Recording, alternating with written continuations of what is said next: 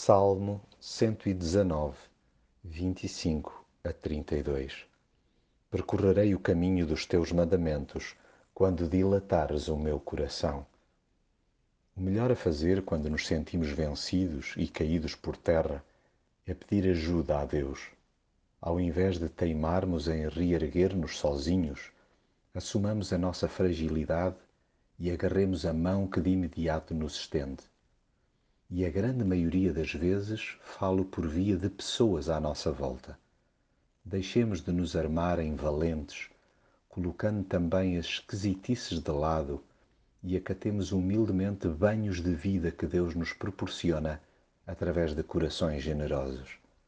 Façamos igualmente bom uso da prática devocional da confissão para purgar o que nos consome por dentro não cerceemos nenhum tipo de informação a Deus, não porque Ele não o saiba já, mas por ser vital para o processo de assunção pessoal dos erros cometidos e para nos consciencializarmos da importância do ciclo de restauro a iniciar.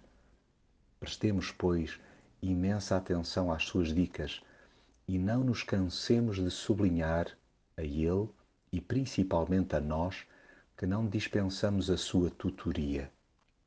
A nossa alma carece, como de pão para a boca, da Sua palavra e da Sua supervisão diária. Como tal, é imperativo reservar pedacinhos de alta qualidade no cotidiano para nos obrigarmos a parar e a meditar no que nos vai sussurrando. Até porque sem esta tonificação espiritual acumulamos tristeza. Só levando regularmente o nosso coração ao ginásio é que nos vamos mantendo na linha e afastando dos carreiros da mentira.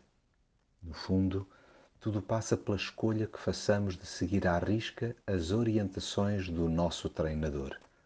Já temos há muito acesso ao seu manual, pelo que a opção de nos afeiçoarmos a ele e de percorrermos os caminhos da verdade depende inteiramente de nós.